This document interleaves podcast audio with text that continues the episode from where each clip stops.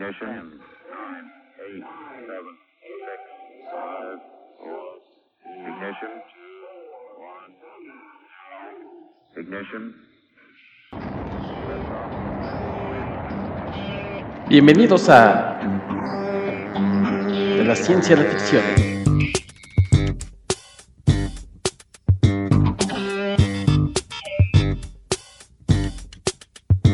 Un podcast con un toque de ciencia.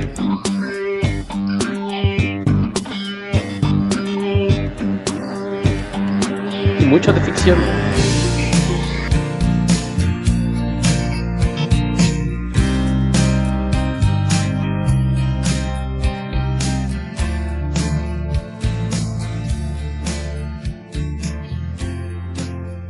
Hola, ¿qué tal? Bienvenidos a una nueva edición de su podcast de la ciencia y la ficción. Yo soy Héctor McCoy y los saludo como siempre, esperando que se encuentren muy bien. En esta ocasión, ya saben ustedes que a veces eh, hablamos dos por uno, hablamos de película y libro. Esta vez nos vamos a centrar un poco más en el libro, de cuyo título ya vieron por ahí. Vamos a estar hablando del juego de Ender, libro de Orson Scott Card. Y para ello me acompaña mi compañero y amigo, el editor, traductor y escritor, Alberto Calvo. Hola Beto, ¿cómo estás? Hola, ¿qué tal? Muy bien, gracias. Oye Beto, no vamos a andar con, con cosas de, ay, el, el autor controvertido, ni, ni nada de esas cosas. La verdad es que Orson Scott Card es un cretino. El cretino que escribió el libro, lo podemos dejar así más cortito. y ya, no entramos en controversias. No, pues la verdad es que sí, sí hay que decirle a la gente qué onda ¿Por con qué? él, ¿no? Porque, porque pues sí hay que señalarlo y hay que decirle, pues, ¿saben qué? No es un tipo digno de admiración, por lo menos en su vida personal. Quizás sus libros eh, sí, eh, pues léanlos, quieren o lo que quieran, pero pues su vida personal, no, la verdad es que es un tipo, pues lamentable. Y, también me va a dar pie a que pues, platiquemos un par de minutos, Beto, de esta cuestión de hasta dónde separar el autor de su obra, ¿no? Si se vale, no se vale, si tiene sentido. Entonces, pues eso, eh, si quieres comentar algo de qué hacer o qué no hacer cuando, cuando un autor es una persona como Scott Carr, que la verdad no vale la pena. Bueno, primero, primero que nada habría que explicar a, qué viene nuestro, nu- nuestra condena de decir Sí. que es una mala persona y no vale la pena admirarlo. Pues más, más allá de, de lo que se encuentra en sus libros, que en, en realidad cuando empiezas a leerlos, no sé, es evidente, creo que ya hasta cuando empiezas a avanzar bastante en su obra es que, que se empiezan a notar los temas, ¿no? En el caso particular de Dender, que es una saga que, se fue extendiendo, es, es ya hasta los libros posteriores que de repente si te das cuenta de que empieza a poner a, personajes que te plantean un, subtexto homofóbico, pero de una forma muy marcada, ¿no? Si es, si, si ya, ya cuando te das cuenta dices, hey, momento, esto no estaba en los libros de antes, ¿qué pasó aquí? Y, después empieza a ver entrevistas te das cuenta de que siempre fue así, pero por alguna razón eh, eso nunca se había filtrado a sus libros. Y el tema es que pues ya cuando, cuando tenía un cierto nivel de fama y demás se hizo mucho más pública su postura al respecto, pero no es la clase de persona que, que pues sea homofóbico, lo vea mal y, y ya, pues a- a- ahí queda pues es su visión personal, él sabrá. El tema es que es una persona que está activamente tratando de hacerle miserable la vida a los demás, ¿no? Y, Sí. y en ese sentido, pues todo el dinero que él recibe a, a- a través de, de- de su trabajo, y lo utiliza para esto. O sea, no, no es el que dice, pues yo pienso esto y háganle como quieran, lo cual pues estaría en todo su derecho de, de tener la mentalidad retrógrada que se le hinche la gana, pero el momento que dice, y todo el dinero que tú me estás dando, yo lo voy a ocupar para financiar las campañas de políticos que van a poner leyes, voy a, apoyar a todas las marchas eh, de, protesta para tratar de acabar con los derechos de las minorías y cosas por el estilo. Y se sabe que, por ejemplo, cuando ha habido marchas que hacen la- las marchas del antiorgullo, ¿no? que está la, marcha del orgullo gay cuando se, hace esta manifestación en, busca de, pedir una, equidad y mayores derechos, él financia que se den marchas opuestas y, y en contra de esta situación. Y, y paga el transporte. Si tiene que volar gente en avión, renta un charter y vuela a 50, 60 personas y les hace pancartas y playeras para que puedan hacer su marcha y hacer escándalo y oponerse a la gente que está pidiendo eh, simplemente que se respete su vida. Que, que a fin de cuentas es eso, ¿no? Que aparte es una postura que a mí me parece estúpida desde el punto de vista que no, no veo en qué te quita que alguien le dé derechos a alguien más, ¿no? No es como si para darles derecho a alguien, a alguien más te los quitaran a ti. O sea, no, Sí. no- no- no es un pastel. Tenemos un pastel de cierto tamaño de derechos y hasta ahora tú has tenido el 95% del pastel, pero te vamos a quitar el 20% para dárselo a ellos. No, tú sigues teniendo exactamente los mismos derechos que tienes. Los vas a seguir teniendo, eso no se afecta en nada. Pero gente que hasta ahora se ha visto oprimida, lo que se está buscando es que tengan mayores derechos y puedan est- estar en una situación cada vez de mayor equidad contigo. Entonces, pues esto te, te muestra la, la clase de egoísmo detrás de esta gente. Que pues deciden que en lugar de seguir con su vida van a dedicar tiempo, dinero y esfuerzo a tratar de hacer la vida miserable a gente que siempre ha sido oprimida y vivido en, condiciones eh, de miedo, de inseguridad y, demás. Entonces, e- ese es el tema. Y en el caso particular de Denver, pues toda esta controversia se dio porque justamente en, en el par de años previo a que se diera la, la adaptación de la primera novela a la película, pues se hizo muy, muy activo y, muy notorio todo lo que él estaba haciendo. Y de inmediato surgieron grupos que dijeron, "Pues lo que vamos a hacer es boicotear la película. Que, que sí hubo una, una campaña bastante fuerte de... Ni, ni siquiera de, de decir de odio, vamos a cancelar la película, cosas por el estilo, sino más como de concientización, ¿no? Como decir, Sí. saben que la persona que escribió este libro tiene estas ideas y ha hecho esto y esto y esto y da dinero para esto y está financiando la campaña de este tipo que quiere ser senador y que si logra ser senador va a poner leyes que van a hacer que sea ilegal ser homosexual en este estado. Entonces sí, sí, sí es cuando ya llegas a un, a un extremo.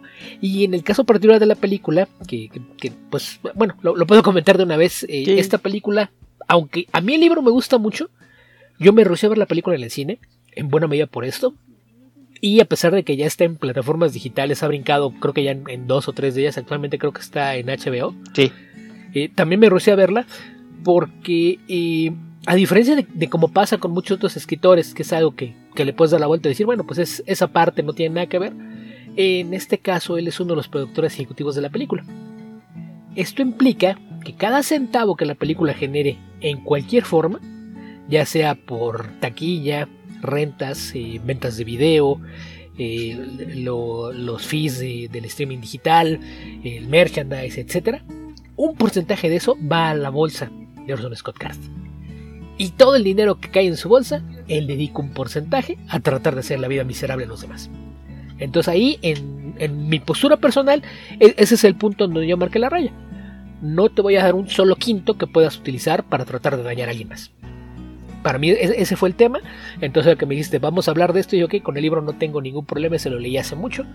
y lo, lo- conozco bien, conozco la, la saga porque leí bastante de esto, porque como, como insisto, hasta mucho después de, de haber empezado a leer estos libros fue que me enteré de muchas cosas que pensaba y ya hay libros posteriores sí son temas que, que se empiezan a hacer evidentes, pero, pero dije, ok, vamos a hablar de eso y la película y yo lo que dije fue, ok, la voy a ver, pero no la voy a ver por una vía legal, porque eso indica darle un- una vista que va a sumarse ahí y van a, a la hora de hacer cosas, decir, ah, sí, mira, la vio tanta gente, entonces te toca esta cantidad de dinero. No, a- a- ahí sí fue, a- ahí pintó la raya. Entonces, aunque hay una forma legal de verla y en un sistema por el que estoy pagando, me rehuso a hacerlo y, y fue de descargarla de una forma en la que sé que no hay modo alguno en que algún centavo de mi dinero vaya para la bolsa de este señor, que tiene que hacer una campaña de odio. Y, y, y tú dices, ¿qué, ¿qué hacer? Pues es que ahí más bien es una, una cuestión de cada quien, ¿no? Sí, personal. Hasta, hasta dónde quieres eh, seguir apoyando a una persona y, y yo ahí también lo veo como caso por caso porque insisto hay gente que hizo algo malo pues a lo mejor lo, lo que va a hacer es tratar de no apoyarlo o en, en mi caso que participo en varios podcasts y demás tratar de no hablar de su obra a lo mejor a mí me gusta y lo puedo seguir consumiendo pero no puedo con la conciencia tranquila recomendarlo a alguien más que a lo mejor no es consciente de lo que hay detrás de entonces eh, yo, lo que suelo hacer es simplemente dejar de hablar de ciertos autores o de ciertas obras y, nada más. Pero en casos específicos en los que sabes que es alguien que activamente dedica recursos a esto, como los casos más famosos son Orson Scott Card y J.K. Rowling, ahí sí sabes que jamás volverás a tener un centavo mío porque sé para qué lo usas. Y en ese caso, pues creo que sería como ser cómplice, ¿no? Sí, exacto. Sí, yo estoy de acuerdo contigo y desafortunadamente pues aquí afecta, ¿no? Por ejemplo, una editorial que es la que vende sus libros, afecta el caso de, de, por ejemplo, el trabajo del director este, Gavin Hood o de Asa Butterfield que, eh, intervienen en la película por, por esta cuestión que dices, pero también yo creo que es importante eh, que hayas explicado qué es lo que sucede con este señor para que la gente tenga precisamente ese contexto y pueda decidir también, ¿no? Bueno, pues yo sí le voy a pagar sus libros, yo no los voy a pagar, porque efectivamente vamos a hablar de, del juego de Ender, pero pues vamos a hablar también de algunas otras cosas que, que rodean a esta obra, entonces a lo mejor a la gente le llama la atención, pero pues ya será cada quien consciente, ¿no? De, lo que sucede cuando, cuando compra sus obras de, este señor. Que, que aparte hay forma de darle vuelta, ¿eh? Hay, forma de darle vuelta, porque yo me tardé un poco en, entrarle a la obra de, este señor. Había hablar de ella y, tenía curiosidad, pero realmente nunca le había entrado. Y a mediados de, la década de los 90, alguien me regaló los dos primeros libros. algún amigo en un cumpleaños me regaló los dos primeros libros. En una edición en español, la, de ediciones Z, que es la. Creo que siguen siendo quienes tienen los derechos todavía de, estas novelas. Y leí el primero así, pero no, no, no soy fan de las traducciones de Z. Muchas de las peores experiencias que he tenido leyendo libros traducidos han sido con Z. Entonces lo leí y, después de eso dije, híjole, e, estas son la clase de cosas que creo que sí prefería leer en inglés. Y nunca leí el segundo. el segundo incluso cuando puse en venta algunas cosas para cuando tuve el problema de, de, de querer operarme los ojos, eh, el libro lo, lo, vendí, ese incluso estaba nuevo porque nunca lo, nunca lo abrí. El primero sí, el segundo nunca lo, lo abrí. Y eventualmente en alguna excursión en, librerías de viejo me fue, me fue encontrando con los libros de la serie y todos los compré usados. Entonces de una u otra forma, creo que de todos modos jamás un quinto de, mi dinero cayó en, las bolsas de este señor sin que lo hubiera planeado. O sea, fue, fue simplemente que no, no tenía forma de, de acceder a ediciones nuevas nuevas de, los libros en inglés y poco a poco me los estoy encontrando en, versiones usadas. Entonces, si quieren leer los libros y, también les preocupa el tema de, darle dinero, esa es una opción, buscarlos usados o recurrir también al tema de los libros digitales, ¿no? Creo que ahora ya es otra opción, pero pues hace, hace 20 años no, no era posible. Si, no, probablemente hubiese sido una opción, pero, pero pues ahí está. Y pues eh, ahí lo, de separar al, autor de la obra, pues insisto, ahí ya es cosa de, cada quien, hasta dónde, hasta dónde quieres hacerlo, hasta dónde quieres eh, apoyar Insisto, no se trata de que no las disfrutes o de castigar a nadie más. Digo, con los cómics pasó en los últimos 3-4 años que, de repente son muchos autores con eh, acusaciones de acoso sexual y cosas por el estilo. Y ahí a veces es peor, ¿no? Porque en el caso de un escritor, sabes que ah, pues no vuelvo a leer sus novelas no vuelvo a comprar uno de sus libros. En el caso de un cómic, por castigar al, escritor responsable de algo, te llevabas entre las patas también al dibujante, al intintador, a la editorial y a gente que no tenía nada que ver con lo que sucedió. Entonces ahí sí se vuelve un, tema bastante complicado. Entonces yo por eso digo, es ahí sí es cada quien con su conciencia de, de, qué forma le parece que es correcto actuar y también juzgándolo caso por caso porque no, no, no, todos los casos son iguales, entonces es lo que yo trato de, aplicar. O sea, sé, sé que este director es una persona problemática, que ha hecho cosas que no se le ha comprobado nada, pero hay situaciones que parecen cuestionables. Para mí es suficiente para no volver a recomendar públicamente su trabajo. A lo mejor yo lo voy a, seguir viendo, ya, ya ahí decidiré si voy a, dejar que le caiga de mi dinero o no. Esa ya es una, una, alternativa adicional. Pero si me gustan sus películas, a lo mejor las voy a seguir viendo, sin pagar por ellas. Y lo que va a hacer es no hablar de ellas, no escribir reseñas. Digo, hay un caso muy famoso de un director neoyorquino y chaparrito, de, quien así sucede.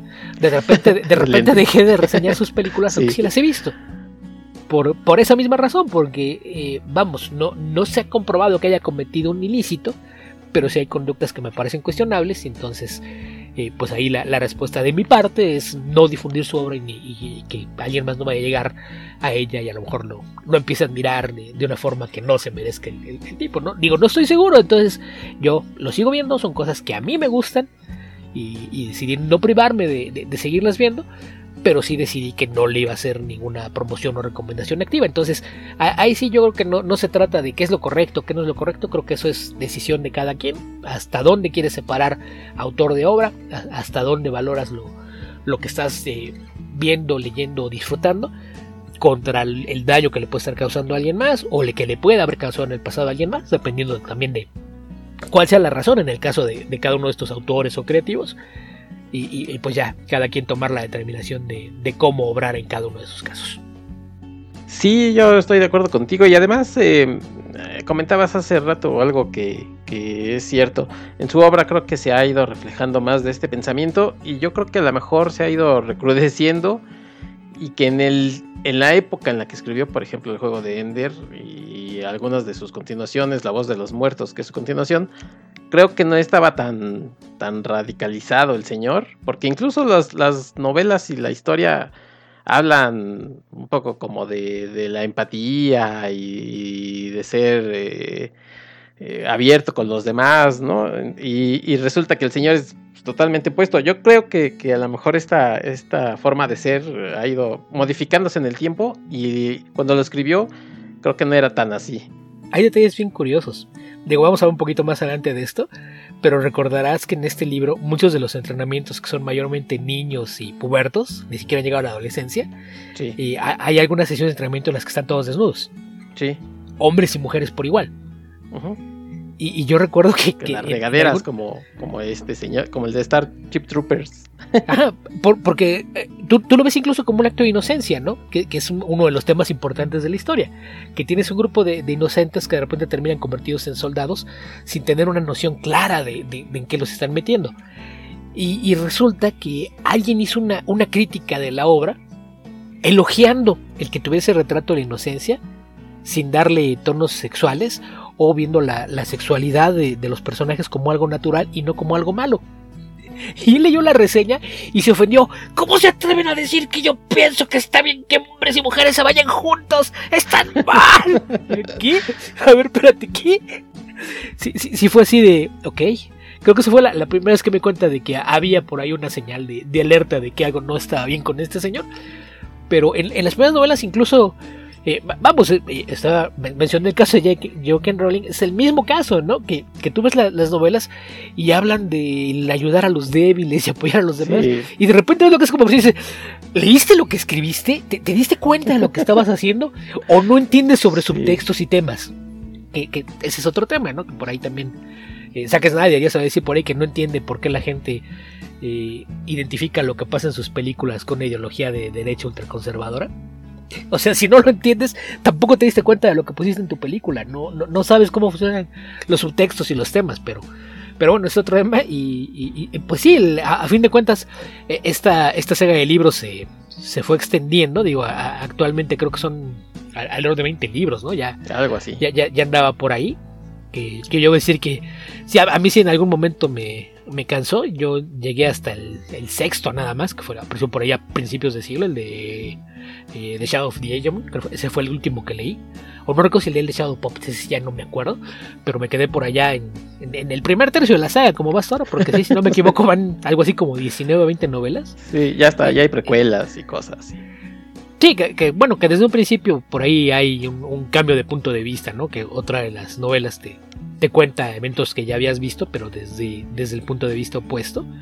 Sí. Y, y vamos, vamos, en fin, es una, una historia que ha ido creciendo y, y, me topé hace un par de años que estaba haciendo un análisis de la obra y sí, por ahí creo que de la novela 13 o 14 sí decían que, que ahí sí ya, ya, ya se estaba descarando toda su ideología en, en el libro, pero pues yo ya no llegué tan lejos. Sí, y, y, nada más a comentar, creo que no le hemos eh, dicho, el señor es mormón, entonces no es una crítica contra los mormones, pero pues algo tiene que ver, obviamente. Y no hace mucho, fíjate que un otro escritor de ciencia ficción, Brandon Sanderson, también salió a decir, pues yo, mi religión me prohíbe eh, apoyar a tal tipo de gente y pues también se, se llevó una andanada ahí de críticas y de, pues, le quitaron apoyos, sobre todo de sus seguidores, ¿no? Que dice, pues, ¿qué? O sea, se supone que escriben cosas, eh, como dices tú, este, distintas a lo que piensan y, y pues, la des o desilusión, ídolos al piso, como decimos por acá. Sí, más bien es cuando te queda claro que estaban escribiendo por la trama y nunca entendieron lo, la, la, forma en la que estaban explorando los temas o la clase de alegorías que podías encontrar en ello, ¿no? Sí. Lo, lo cual es, es preocupante, pero, pero pues en fin. Sí, y bueno, pues, y la, a lo mejor la gente está diciendo, entonces, ¿para qué, le, ¿para qué lo hablan? Pues la verdad es que, como dice Beto, a mí también me, me, gusta mucho el libro. Es un clásico ya prácticamente de la ciencia ficción. Y pues es de los libros que la verdad me abrieron un poco la puerta a este mundo de la ciencia ficción y yo sinceramente no puedo dejar de pasar de, hablar de él, ¿no? Antes de que, pues no sé qué vaya a pasar el día de mañana, pero antes de que hable yo de otras cosas, pues no puedo dejar de hablar del, juego de Ender y, decirles, miren, está este mundo.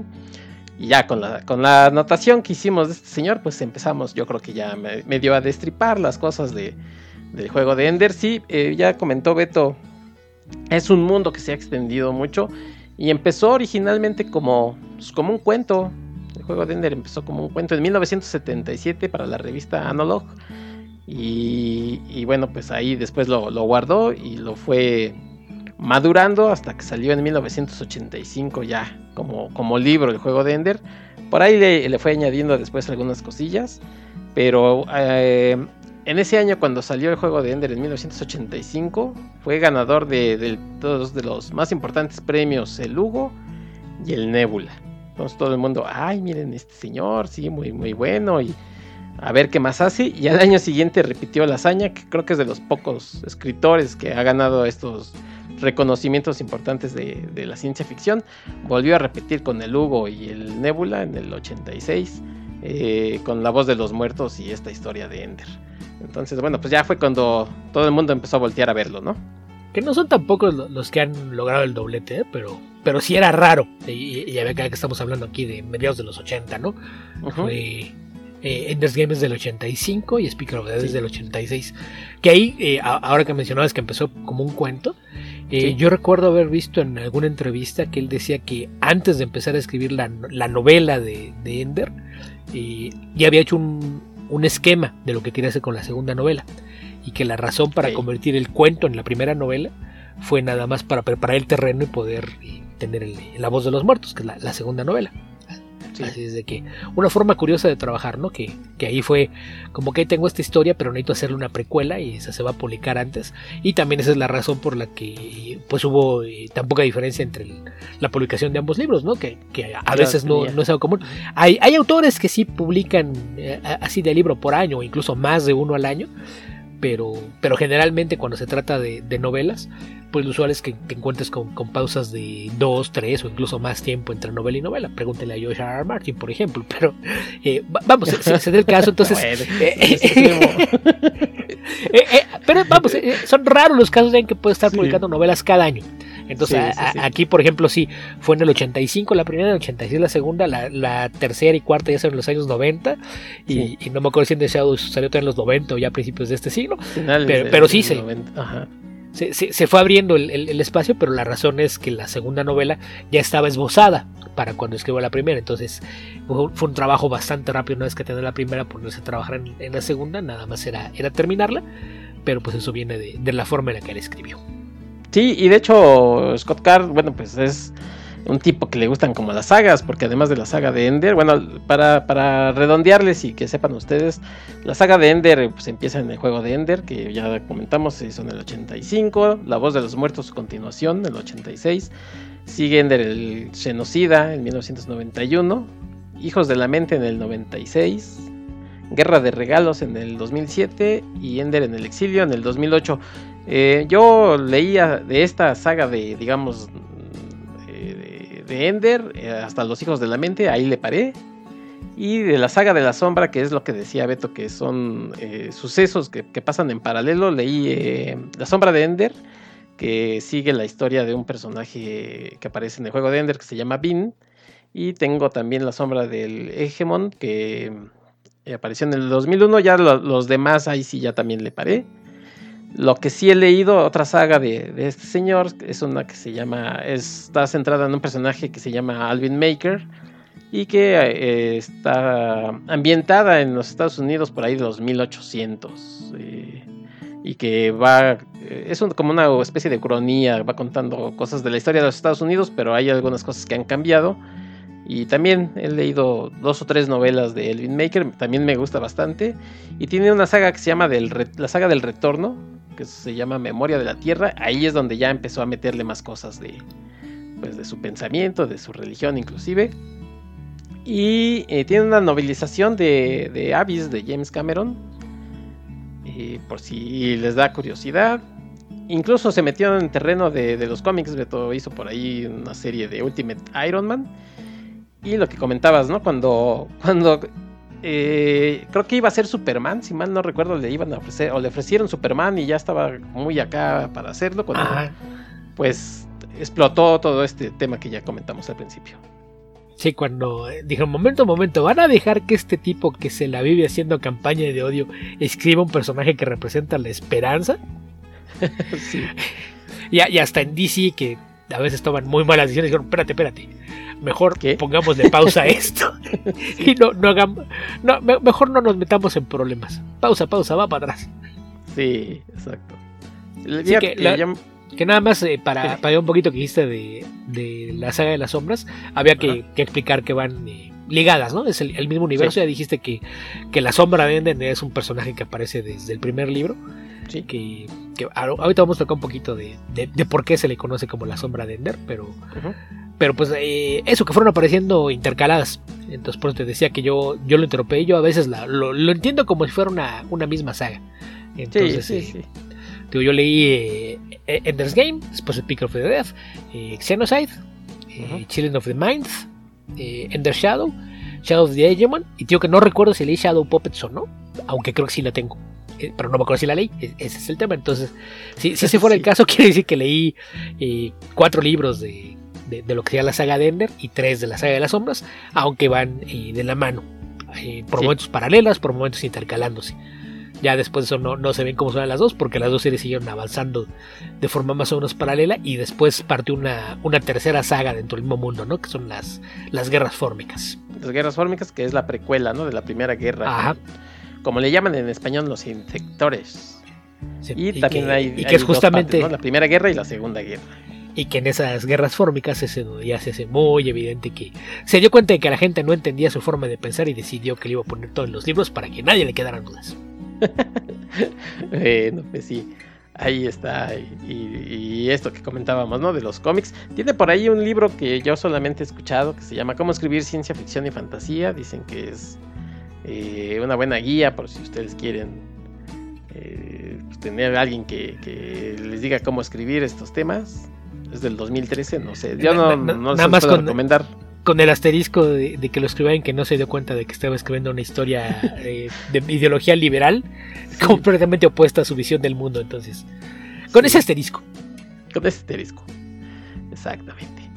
Bueno, pues sí, está, ahí está un poco de la, de la obra. Yo, eh, además, leí por ahí una obra que, no, la verdad no la leí, les voy a ser sincero. compré alguna vez uno que se llama eh, Planeta llamado Traición, o Traición, no me acuerdo cómo se llama. Lo empecé a leer y la verdad es que no pude seguir porque no me estaba gustando. Así es que, pues como pasa con los libros o como pasa en la vida, pues simple y sencillamente dije, lo cerré y dije, no más. Pero lo de Ender, sí, por lo menos lo que ya comentamos Beto y yo, sí lo, sí lo recomiendo. Y esta otra de Alvin Maker también se los recomiendo. Por lo menos el par, o los tres primeros libros. Yo, yo leí el primero, tengo también el tercero, pero no, no había conseguido el segundo y fue cuando eh, eh, empezaron a estallar todos estos temas y fue cuando dije, ok, ya no lo voy a buscar. Sí, Elvin Maker. Bueno, pues ahí están, este... Y los cómics de, de Ultimate Iron Man, mm, no me acuerdo si estaban buenos o no. Ahí sí se los debo. Yo lo leí porque igual, ya para cuando salieron, Sí, ya, ya, ya estaba en, en la lista negra. exacto. Bueno. Beto, pues la, la verdad es que la historia de- del juego de Ender no es tan complicada. Es, eh, está ambientada, digamos, en un futuro. Como ya les dijimos, hay una guerra con una raza que se llama Formix. Son unos seres que parecen con aspecto de, insectos, de insectos grandotes, que están invadiendo la Tierra. Tuvieron una guerra, una segunda guerra. Y para el momento en que empieza el juego de Ender, bueno, pues eh, al parecer se está gestando una tercera invasión de, estos insectores.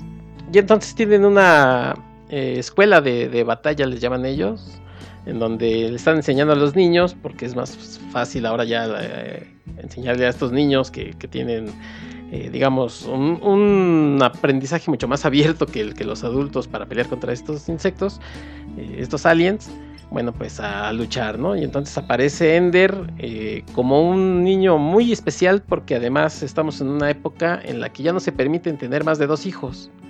Entonces la familia Wiggin, que es la familia de Ender, ya tuvo un hijo que se llamaba Peter, que fue probado en la escuela de batalla y resultó que era pues, demasiado agresivo para lo que ellos buscaban.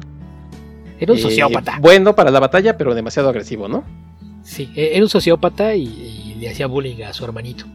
Exacto. Y luego tuvieron una segunda, una niña, Valentine, Valentín, como le quieran decir, que eh, también era muy buena para lo que buscaban para las batallas y lo demás, pero resultó, ahí están un poco los estereotipos, ¿no? El niño muy agresivo y la niña demasiado empática, demasiado emocional, entonces tampoco funcionaba. Y les dieron chance a la familia Wiggin que tuvieran un tercero, que es en este caso Andrew o Ender, como se le conoce. Y bueno, pues él es, digamos, lo mejor de los dos otros niños.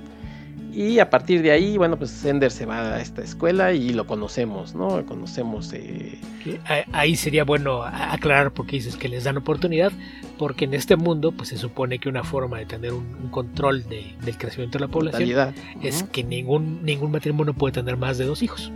Sí. Eh, eh, Es dos y se acabó, y la única razón por la que los dejan tener un tercero es porque sus dos hermanos mayores mostraron ser figuras prometedoras en, en la escuela de combate. Sí, y, y incluso pues esta, esta cualidad de tercero también es un problema para él, ¿no? Porque los niños le llaman así tercero, le hacen bullying, pero en realidad, pues Ender es... es Son, son, son como bichos raros, es el equivalente a un nerd. sí, o, o sea, y- ¿tú qué? ¿Por qué tienes dos hermanos? Eso no es normal. Sí. Y, y fíjate que a mí me gusta mucho la obra, pero una de las cosas que sí le critico y que no me gusta es eh, que los niños eh, en general no pasan al principio de 6, 8 años y todos hablan como si tuvieran por lo menos más de 16, maldición. Odio ese tipo de personajes, en- no solamente en Ender, sino incluso en los cómics cuando aparece eh, Damian, por ejemplo, el hijo de Batman, y lo ponen a hacer cosas de... Tiene o- 10 años y lo ponen a hacer cosas de 20, maldición. Que- que, bueno, o, en, o en el la caso, niña de, de Red Richards, hijo, como... Pe- Pero, en el caso de, en el caso de, de Damian yo le doy una excepción porque recuerda que a los 10 años ya estuvo varios años si- siendo entrenado para ser un asesino. Entonces, a- ahí, ahí sí entiendo que de repente actúe como adulto. Pero no, yo creo que es un tema muy común en, en la ficción y en donde quiera, ¿no? Lo ves en series de televisión, lo ves en películas, lo ves en novelas, lo ves en cómics, que a, a veces es difícil escribir a personajes de ciertos grupos de edad como si tuvieran esa edad. Y- Sí. Y, a veces te, te das cuenta, por ejemplo, con la gran cantidad de, de ficción adolescente, que los adolescentes rara vez se comportan como adolescentes. Entonces, Ajá, a veces, a veces eso hace que cuando te encuentras con una, una historia en la que los adolescentes parecen adolescentes, esas son las que logran conectar con la audiencia, porque tanto la gente de esa edad como la gente mayor dice, ah, mira, estos sí son adolescentes, y, y no, no tienen esa no, no, no sé, como que son, son momentos en los que de repente ves a un adolescente que hace cosas que alguien de esa edad no, no pensaría, su reacción a algo, y como que te saca de la ficción, ¿no? Sí, Eh, creo que ese es el, el problema con muchas cosas. Entonces es, es algo que sí destaca cuando lo hacen bien. Y en el caso de, de Scott Carr sí no, no, no se le dan porque eh, en realidad son, te digo, son más bien preadolescentes, ¿no? Porque los ves de que entre 10 y 13 años quizá. el- Sí, los, los, los principales. Ves algunos más pequeños, ves algunos más grandes, pero actúan como si tuvieran 17 o 18. Entonces sí, Sí. sí, de repente son cosas que, que te hacen un poquito de ruido, pero en general es un, un tema bien común en la ficción en general. sí, aquí hablan como, como dicen, como adultos chiquitos. Sí. Y mira, yo he, he leído juego de Ender tres, cuatro veces. Entonces ya la segunda yo dije, ¿sabes qué? Me voy a brincar la parte de la edad. Para mí tienen, por lo menos cuando, que- cuando empieza tiene 10 y ya después va creciendo. Voy a hacer de cuenta que cuando pasa todo lo importante ya son chamacos de 16, 17 años. Sí, y no, y fíjate que ese fue un acierto un poco, ¿no? En la película. O sea, no, no pudieron agarrar grandes. Claro, no pueden agarrar chavitos de 5 años, de 6, porque pa- primero para hacerlos actuar a todos y luego nos van a salir como ese niño de, de Star Wars que decía, ¿pasa algo, maestro Skywalker? Al- al- al- Además el casting se dio en el momento correcto. Porque, Sí. por ejemplo, el, el papel de la hermana mayor de Ender lo hace Abigail Breslin. Ujú. Y, y, pues ahí, ahí sí les creías que, que eran hermanos, ¿no? Y, y- y si los vieras ahora, la diferencia de estatura entre ambos te hace decir, un momento, aquí no puede haber la misma genética involucrada. Digo, Abigail Breslin mide como unos 50 y, y Asa Butterfield mide más de un 80, como un 85, creció. algo así. Y aparte, como es muy delgado, se ve más largo de lo que es, ¿no? Si, si bueno, lo ves, ah, en, en la última temporada de Sex Education ya estaba medio gordillo, ¿eh? Ya, empezó a, empezó a embarnecer. Sí. Pero, pero, en, pero general, durante los últimos, ¿qué te gusta? 6, 7 años, lo volteabas Sí. a ver y, y la, así veías una foto, la primera que estaba es que debía medir más de 1,90. Ya hasta que le habías contado, te decías, ah, no, más bien es que está muy flaco. Pero, pero sí, él, él mide más de 1,80 y, y, y en aquel entonces, pues sí, la, la diferencia de estatura entre ambos era lo, lo bastante mínima como para que no te hiciera ruido. Ahora, ahora sí, yo creo que si los ves juntos, sí, sí, sí, sí hay una, una diferencia muy, muy notoria. Y en general, algo que me sorprendió en la película es la calidad del elenco. O sea, qué, qué desperdicio, Sí. porque la verdad es que hay, hay cosas en el guion que, que sí son de pena ajena y, y creo que fue desperdiciar al elenco que reunieron, ¿no? Que, no, pues, no a- tienen aparte de. como de- mucho que hacer, ¿no? Ajá, o- o sea, tienes a Viola Davis completamente desperdiciada en Sí, sin un personaje que no, no hace nada. Harrison Ford, pues ya sabemos que realmente es Harrison Ford en cualquier parte que aparezca. Sí. Entonces él está bien. Para lo, para lo que le pide su papel era, era un- una buena elección. Pero, pero Ben Kingsley es otro actor que tiene un par de escenas eh, bastante buenas, pero el resto del tiempo es completamente desperdiciado.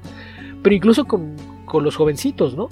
Porque a, a veces cuando ves estas películas son, son actores que cuando pasa el tiempo no vuelves a saber de ellos. Y en este caso sí, varios de ellos sí- siguieron con sus carreras y a la fecha siguen trabajando, ¿no? Digo, apar- aparte de, de Asa Butterfield está el caso de Hailey Steinfeld, ujú. que probablemente en estos momentos sea incluso más famosa que Asa Butterfield. Está el caso de Abigail Breslin, que ya incluso tuvo su, su sesión de haber pasado por premios y demás, incluso desde antes de haber hecho esta película. Pues, Y hay mira, algunos otros- Hailey no sé si sea más famosa que Asa por lo de Sex Education y ha hecho algunas otras cosas, pero creo que de Abigail creo que sí es más famosa que ella. Eh, sí, sí, bueno, porque ella, pues habría que acordar que desde muy pequeñita por Little Miss Sunshine, pues Ajá. incluso estuvo nominada al Oscar y al Globo de Oro y, y- y demás, entonces ahí, ahí viene. Pero en el elenco secundario hay muchos actores que siguen haciendo cosas secundarias, incluso papeles pequeñitos. Por ahí, por ejemplo, me sorprendió ver a, a Nonso Anosi como uno de los militares, que a lo mejor algunos lo ubican como el, el sujeto enorme que anda paseando al niño de, de Swift Tooth. sí. Y, y- y el otro que me sorprendió ver es a quien le da vida a Abin, que es un, un actor que se llama Aramis Knights, que dije. "E- este cuate nació para ser a- a- actor de películas de aventuras, o sea, no, no le puedes poner el nombre de un mosquetero y dejar que se apellide caballero y, y ponerlo a hacer dramas, ¿verdad? Eh, Sí. que a, a él a lo mejor por ahí los, los fans de, de las películas de Marvel Studios lo ubican, tiene un, un rol secundario en Miss Marvel, aparece ahí como, como el miembro de una, una secta de guerreros en- en- allá en las lejanas tierras de Pakistán. Sí. Oye, y este otro muchacho que, que sale como Bonzo Madrid, que se llama Moisés Arias, apareció Ajá. en la película de, de Stallone, también como villano. Lo que pasa es que se quedó chaparrín el muchacho. De Eh, hecho, aquí ya se ve chaparro.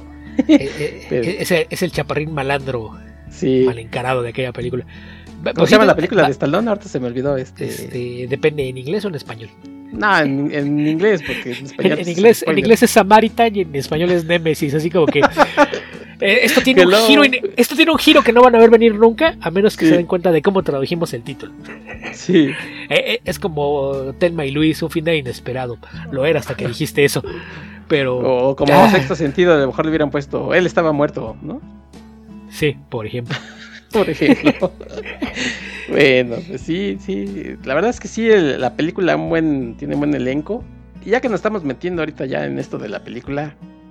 Mira, mi opinión es que no es una mala película. Pero tampoco se acerca para nada al libro. O sea, se deja ver.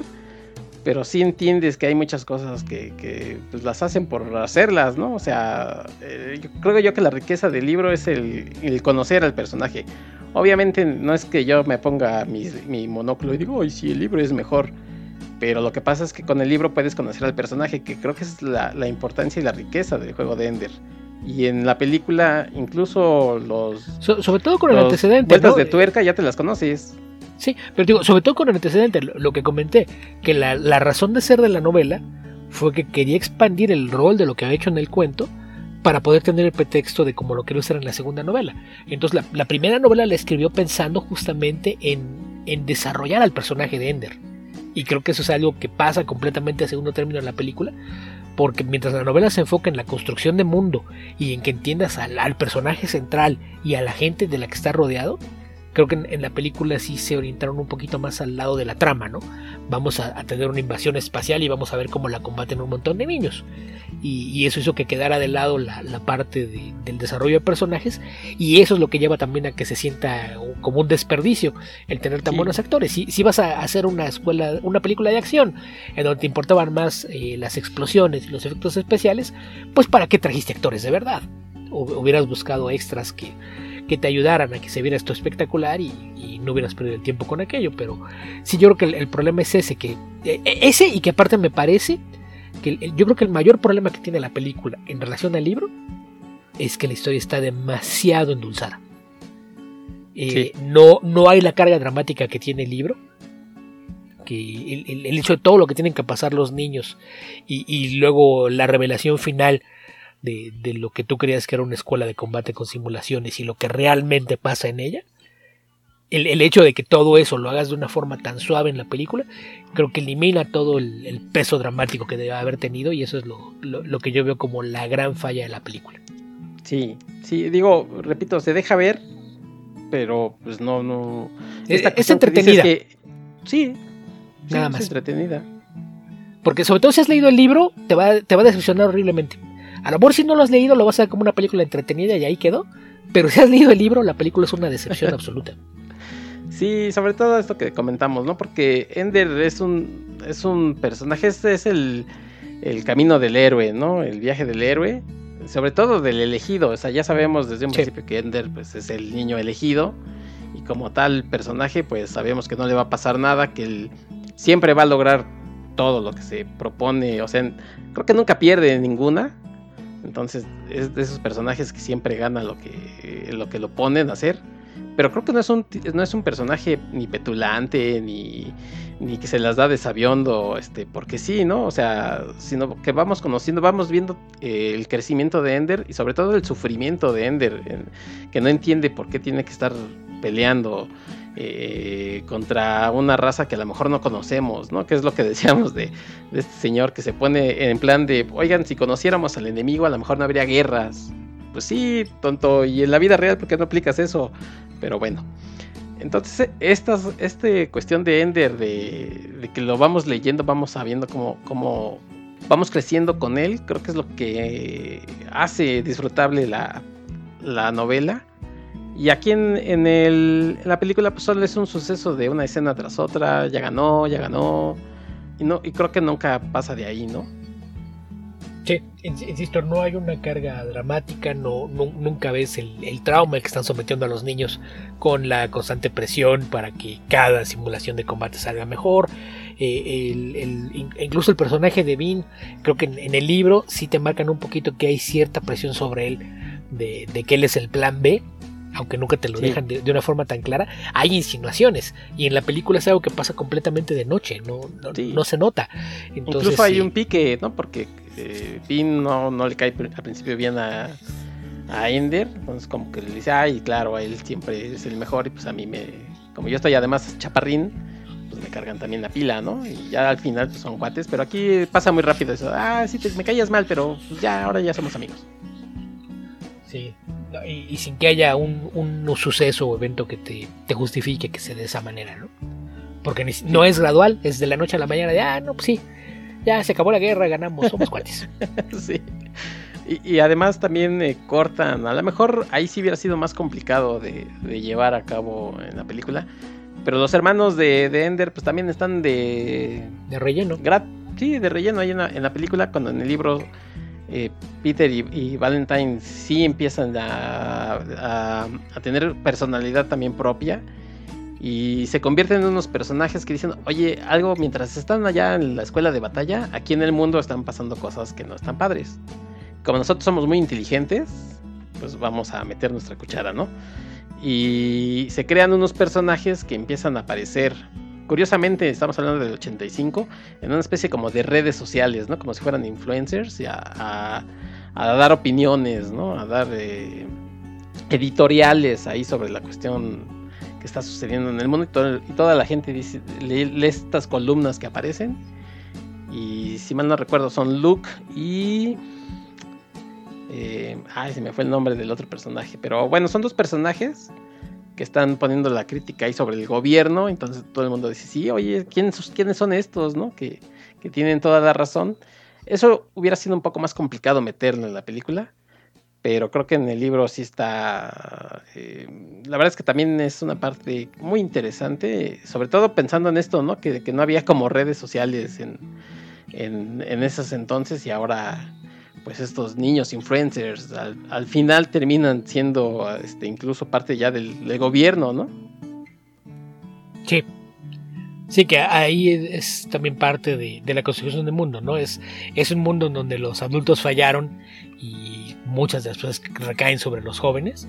Creo que es parte de esa construcción del mundo lo que te lleva a que de repente a muy corta edad ya, ya los ves en, puestos de, de, autoridad y responsabilidad.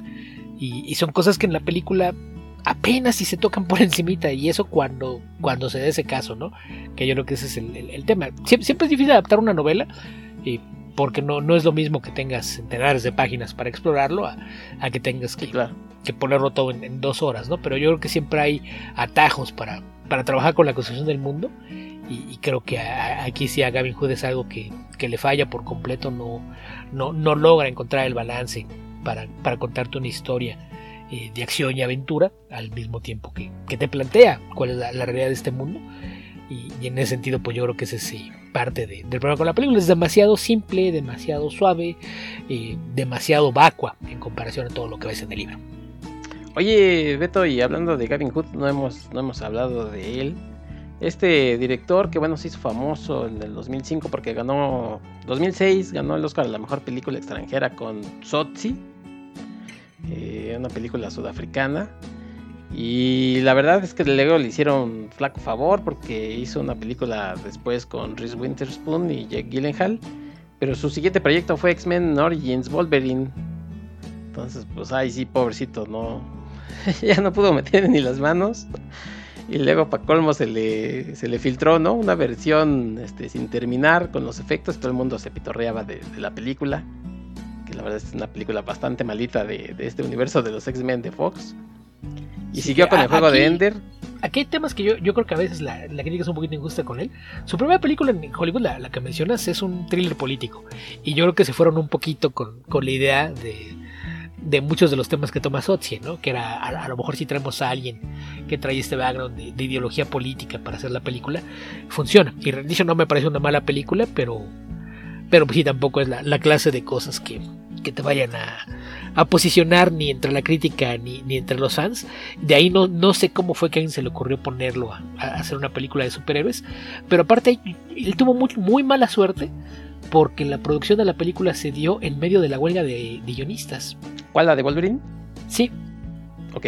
Sí, entonces e, e, es parte del tema que el estudio no quiso retrasar la filmación y terminaron trabajando con lo que en situación ideal hubiese sido una versión temprana del mismo no, no hubo ya trabajo extra en el guion para hacer correcciones y demás. Y, pues sí, si la película está llena de, cosas que dices, ay, no manches, ¿por qué dejaron esto? Pues porque no había quien lo reescribiera. E, ese fue parte del tema. ¿Y lo de Deadpool a quién se le ocurrió? Eh, sí, no, no, no, sé, son, digo, son la clase de cosas que generalmente se quedan. Eh, cuando empiezan revisiones del DAF son las cosas que se van saliendo, pero en este caso ya sabemos que Fox, eh, en particular con esa franquicia, siempre hizo muchas tonterías de deshacerse de actores, de directores y demás, porque para lo importante era salir a tiempo y hacer muchos billetes. En este caso, pues le salió tiro por la culata porque salieron a tiempo, pero no hicieron tantos billetes como querían, porque el producto era bastante inferior. De ahí vino a ser Ender's Game. Y, pues ya entre, entre que pues Wolverine eh, se convirtió en un desastre y que Ender's Game fue una bomba de taquilla, pues como que su, carrera quedó en, en, un hueco en donde iba a ser muy difícil que lo sacaran. Después de eso eh, se fue a trabajar a Inglaterra, es una película, eh, un, thriller por ahí con Alan Rickman y... Y, ay, este... Helen Mirren. Sí, sí, Helen Mirren y Alan Rickman. in the Sky se llama. Que se una, una película de bastante menos presupuesto, menos ambiciosa, pero bastante sólida. Y, y por ahí más reciente tuvo otra película que es más como un documental, una, una exposición de, de, cómo funciona el manejar secretos en, en el gobierno británico, ¿no? que es eh, Official Secrets, con Keira Knightley y Matt Smith. Es- esa, esa me gustó bastante, sí es bastante buena, pero, pero pues sí, su carrera en Hollywood eh, pues tu- tuvo ese inconveniente de, hilar una película modesta y, luego dos bombas de taquilla que en, ninguno de los dos casos podemos decir que sea directamente su culpa. Sí, bueno, eh, ahí sí, por decir el Origins en Wolverine, pues ya me explicaste cómo estuvo. Y, y fíjate que el, el juego de Ender es una de esas historias que, que durante muchos años estuvieron ¿no? rodando los, el guion, porque además para esto también eh, Scott Carr es el que hacía el guion y, lo mandaba para ver si quién lo quería hacer y como dices tú, él siempre quería estar involucrado. Entonces estuvo ro- rodando, rodando por ahí hasta que Pero finalmente fíjate que ya se pudo. Ah, Ahí eso es otra cosa que tienen en común con, con la escritora de los maguitos. Porque acaba también que ella dijo, no, no, ok, sí, bueno, les vendo los derechos, pero yo escribo el guion. Y, y como resultado hicieron la película y dijeron, aquí está el guion que usted escribió. Oiga, pero esa película dura casi cuatro horas. Fue lo que usted escribió. Ay, pues hay que recortarla. Sí. No, te- repetimos, no le salió tan mal, pero bueno, pues. Fíjate que, que yo cuando veía eh, la semana la película, pensaba si, si hubiera sido mejor, por, la- por ejemplo, una serie de seis episodios. Creo que se hubiera podido explorar un poco más, ¿no? De- del mundo de... de- Sí, que- mejor el mundo de Ender, pero bueno, creo ese que es el solamente problema- el sueño de fan. El problema es que ahora cuando piensas en, en eso, hay muchas veces que dices, ah, es que esta novela funciona mejor si haces una miniserie en, en lugar de una película. Pero las cadenas de televisión no eran muy abiertas al formato de hacer miniseries. Eh, Eso es algo que más bien eh, creció ahora con, con la venida del streaming. Sí, que no sabemos, que no sabemos cuánto tiempo más nos vaya a durar porque las compañías han dicho muchas tonterías, pero, pero es, es en donde creció realmente el formato. Entonces, eh, en años recientes hemos visto que muchas novelas que había gente que decía, no, no, es que sea muy difícil una película, se han convertido en miniseries y funcionan bastante bien. Pues en este caso probablemente hubiera pasado lo mismo, pero pues eh, con todo lo que hay alrededor de, de, de Ender, pues preferimos quedarnos con las ganas en vez de, de verla como una serie. Pues sí, y en su gustada ya leímos sección- el libro. Oye, oye, Beto, y en su gustada sección nos vamos a salir tantito del tema. Ahorita que, que hablas eso del streaming, por ahí sale a decir Netflix. Es que la culpa de que no hagamos buenas series y no tengamos presupuesto es que ustedes comparten su cuenta, sus contraseñas. Se, se les ha olvidado que, que ellos tuvieron durante mucho tiempo fijado en su perfil de Twitter amores, compartir tu Sí. contraseña. Por ahí está Y estuvo la cuenta fijado. de Amazon, ¿no? Les hizo bullying, creo, con eso. Sí, sí, vamos, es que en- entiendes que sí es algo que se convierte en una fuga de, de recursos, pero no puede ser que es la razón de todo. La verdad es que yo creo que el problema aquí es un, una, un- una estructura y un, liderazgo que no les permitió darse cuenta de cómo se estaba transformando el mundo a su alrededor. Cuando surge Netflix era una idea innovadora. No había plataformas de streaming que hicieran eso. No, no solo el, el de decir, ok, vamos a tener un catálogo de series y películas que tú vas a poder ver a la hora que quieras, cuando tú quieras, con los horarios que tú quieras, y si quieres ver una serie de corrido la puedes ver así. No solo fue eso, sino idea de tener producciones originales. Cosas que, que se hacían exclusivamente para esa plataforma y funcionaban con ese mismo esquema. Entonces se convirtió en un trancazo instantáneo en el que para tomar las decisiones de cómo lo hacían utilizaban un algoritmo al que alimentaban con datos, ok, ¿qué cosas son populares? Y, y checaban a ver cuáles eran las 10 películas más populares de los últimos dos años y según ellos extrapolaban los temas y decían, ok, estos son los ingredientes para una película exitosa. Evidentemente eso de vez en cuando te va a funcionar, pero en realidad no puedes. Va- vamos, la labor creativa no se hace así. Ahí tenemos lo que está pasando ahorita cada vez que alguien intenta hacer algo artístico con una inteligencia artificial. No funciona. Hay, hay siempre un componente humano de- detrás de las cosas. Entonces el, el pensar que un algoritmo puede regir las cosas siempre va a terminar metiéndote en problemas. De vez en cuando va a funcionar. Pero no puedes esperar que funcione siempre. Porque aparte si haces eso, terminas por hacer las cosas bajo una fórmula. Y las cosas formulaicas se vuelven repetitivas. Ese es el problema número uno. El problema número dos, el éxito que tuvieron generó competencia. Sí, Entonces, cuando Netflix tuvo su gran boom, era la única plataforma de streaming con un catálogo enorme y que no tenía competencia. Ahora volteas y al menos en México tenemos que 9, 10 servicios de streaming. En Estados Unidos son como el triple. entonces, no, no, no es que estés produciendo menos dinero porque la gente no esté viendo tus productos. Lo que pasa es que tú sigues haciendo productos con las fórmulas de tu algoritmo sin darte cuenta de que ahora hay muchísimas más opciones y que la gente está tratando de escoger en dónde encuentra mejores contenidos en lugar de ir nada más contigo. E, ese es el verdadero problema. Entonces, e, eso es lo que está causando problemas con, el futuro de las plataformas de streaming, porque además Netflix tenía un plan de trabajo a largo plazo que los hizo contener deudas muy grandes y que en este momento están pensando, ok, al paso que vamos, eh, va a costar cada vez más trabajo mantenernos al día con los pagos y seguir creciendo. Entonces, esa es una. Y, del otro lado, parece ser que la única compañía que entendió cuál era el objetivo de tener tu propia plataforma de streaming fue Disney. ¿Qué hicieron? Tomaron su plataforma y la llenaron con su catálogo. ¿Quieres ver mis películas y mis series? Ahí están todas juntas. Dame tu dinero. Y así están trabajando, no, no, no están tratando de inventarse el hilo negro, están viendo, eh, evaluando qué proyectos mandan al cine, cuáles dejan para la plataforma, y les está yendo bien. Es la plataforma más estable.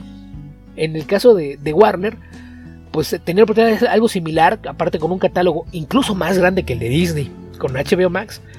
Y las malas decisiones ejecutivas llevaron a que la plataforma no rindiera y terminaron por venderle esa parte al dueño de Discovery, un tipo que tiene años produciendo reality shows y que le va bien con eso y que no tiene idea de cómo trabajar con cosas que tienen un guion. Entonces, sí, yo, yo creo que el problema con, HBO Max es que el plan en este momento es vamos a, tratar de hacer que esto pierda la menor cantidad de dinero posible. Si eso implica tirar a la basura y deshacernos de series y películas que ya existen, lo hacemos. Total, en 4 o 5 años me aburro de esto, lo vendo y que se las arregle el que venga atrás de mí. Sí, que, además, bueno, pues ahorita HBO se ha, se ha llevado un poquito la gente ha volteado hacia la plataforma porque ha tenido productos interesantes. Pero bueno, pues eh, sabemos que esto es así, ¿no? O sea, de pronto sale una serie por acá y la gente la ve, sale otra, habla de esa serie, en, la otra plataforma sale otra serie y así pasa, ¿no? O sea, no, nada es seguro en, en, estas cadenas de streaming. Como decías, Disney quizás es la más estable y sin embargo también por ahí ya salió que perdieron bastantes suscriptores y que eh, iban a, pues, a recortar su, a Las producciones originales. no, y deja de eso, el personal que iban a, en Disney iban a correr por ahí de Ah, bueno, pero eso es, eso es en general el, corporativo completo.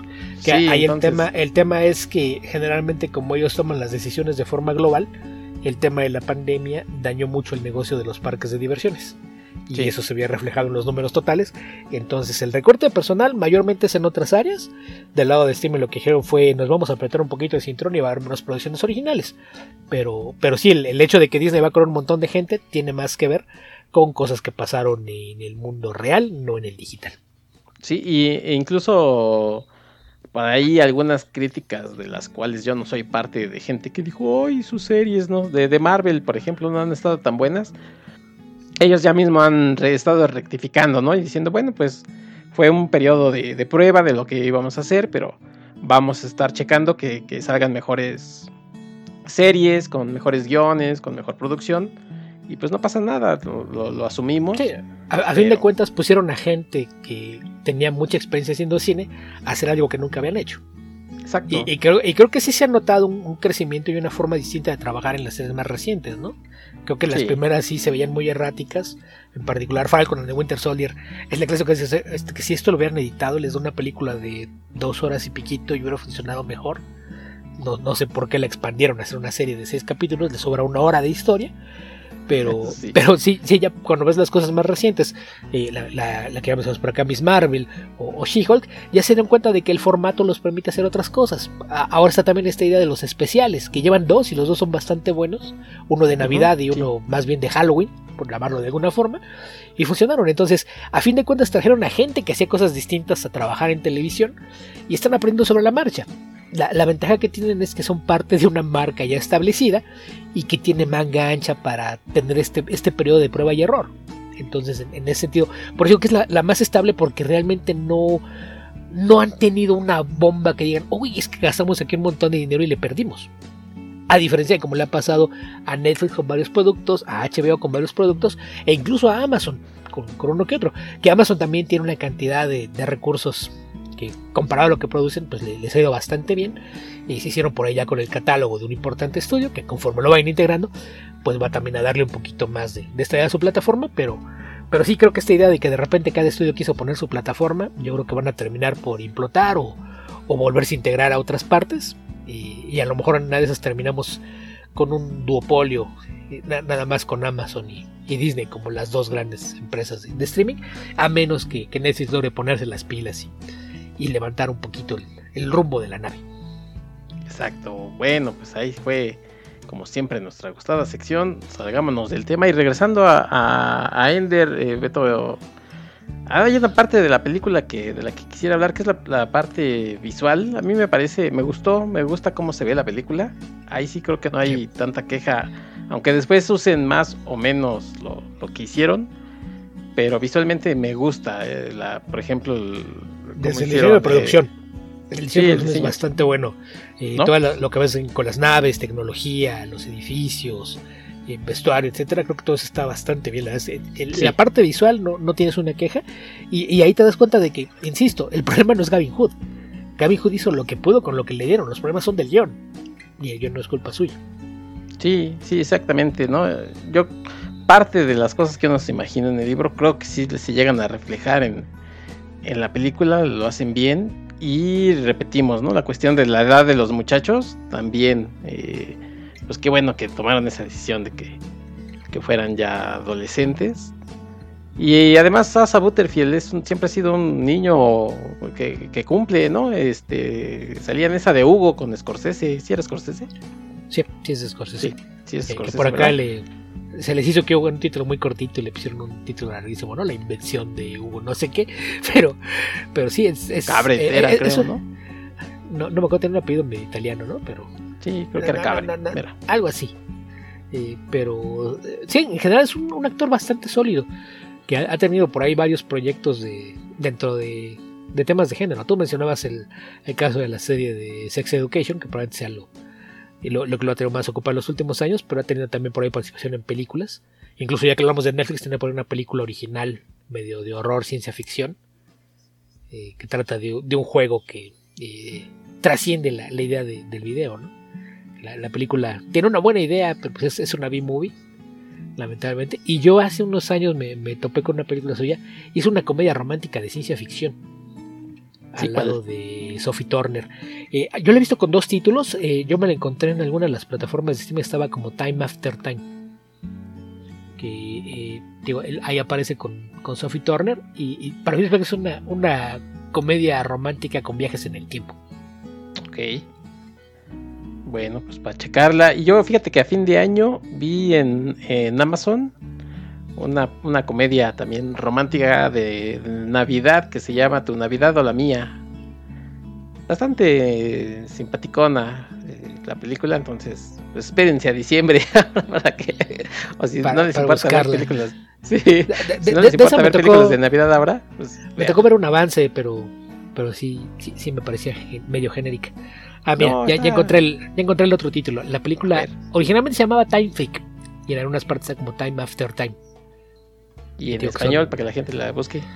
Este. No estoy seguro cómo esté, que de hecho. Eh, estoy viendo que ya no está en ninguna. Ah, no, sí está en Amazon. Amazon ah, Prime Video. Este, nada más que Amazon yo tengo confirmado en inglés, entonces a mí me lo sigue mostrando con ese título.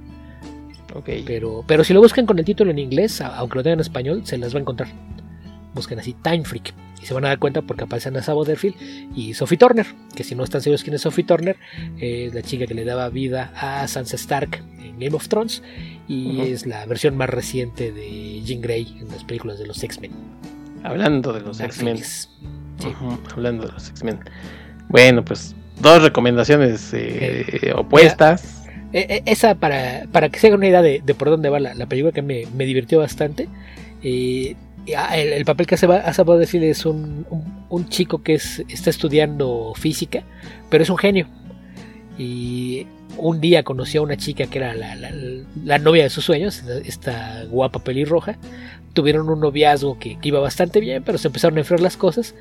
y él se obsesionó tanto el día que lo cortaron que decidió que necesitaba arreglar su, su, relación. Pero en lugar de hacer lo que hubiese hecho cualquier persona normal, que es pues voy a hablar con ella, a ver qué fue lo que hice mal y tratar de corregirlo, pues decidió usar sus conocimientos de física para coser una máquina en el tiempo, averiguar en qué la, en qué la regó, viajar al pasado y corregirlo.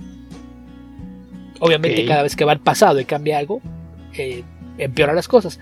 Y eso, eso es lo, lo, que resulta en la parte de, de comedia de esta película. Es, es, es, bastante entretenida, tío. Yo la vi hace un par de años, e incluso la, la reseñé por ahí en, en, mi blog. Entonces también si van por allá a hoguerasdeseas.blogspot.com y buscan Time Freak, por allá está mi reseña de la película. A mí me divirtió bastante, es, es bastante entretenida. Y, y, y, mal que viene ciencia ficción, entonces ahora no salimos tanto del tema. por cierto, ya por ahí encontré dos posibles traducciones de la película. Una es Fanático del Tiempo y la otra es Locura por el Tiempo. Entonces búsquenla, búsquenla si no, pues. Ok. Y, y, de hecho, si vas a YouTube a buscar trailers, también están con los dos nombres. Si buscas Time Freak Trailer, es una película de 2018, la vas a encontrar. Y también Time After Time, en Time After Time hace como 2019. okay. Estoy viendo que parece que Time After Time fue el título internacional. Era Time Freak en, en Estados Unidos y Time After Time en el resto del mundo. Ok. Time Freak, bueno. Que aparte ahí sí le encontraron una chica de su estatura, porque también eh, Sophie Turner. Sí, ella también está. Está grandota, sí. Bueno, pues regresando al mundo de, de Ender. Oye, y también hablando de, del mundo de Ender, también en los cómics hubo, hubo adaptación. Por si pues, no se quieren ir a la novela o a la película, les interesan los cómics. Marvel sacó adaptaciones del juego de Ender eh, en el 2008 con Christopher Jost en los guiones de la adaptación y Pascual Ferry en el dibujo. Yo también por ahí me hice de, la serie. Y también hubo pues, sus, secuelas, ¿no? Este, una que se llamaba Command on School. Eh, igual eh, hubo adaptación de La Voz de los Muertos, Shadow School. Eh, una centrada en este personaje que hace King, eh, Ben Kingsley que se llama Master Rackham. Había una, una, adaptación que se llama Master Confinado. Entonces búsquenla, eh, son cómics de Marvel, también si les interesa. Pues ahí están las adaptaciones de tanto de Juego de Ender como de La Voz de los Muertos. Que hablando de La Voz de los Muertos, Beto, eh, la verdad es que ya no tiene nada que, que ver. O sea, es muy diferente el Juego de Ender a lo que pasa en La Voz de los Muertos. Es que, por ejemplo, el juego de Ender, la mayoría de las veces lo vas a encontrar descrito como una historia de ciencia ficción militar, ¿no? Porque uh -huh. se centra justamente en la idea de la guerra y de preparar a los niños para que peleen y defiendan al planeta cuando los adultos ya no pueden. esa es la, la, la, premisa base.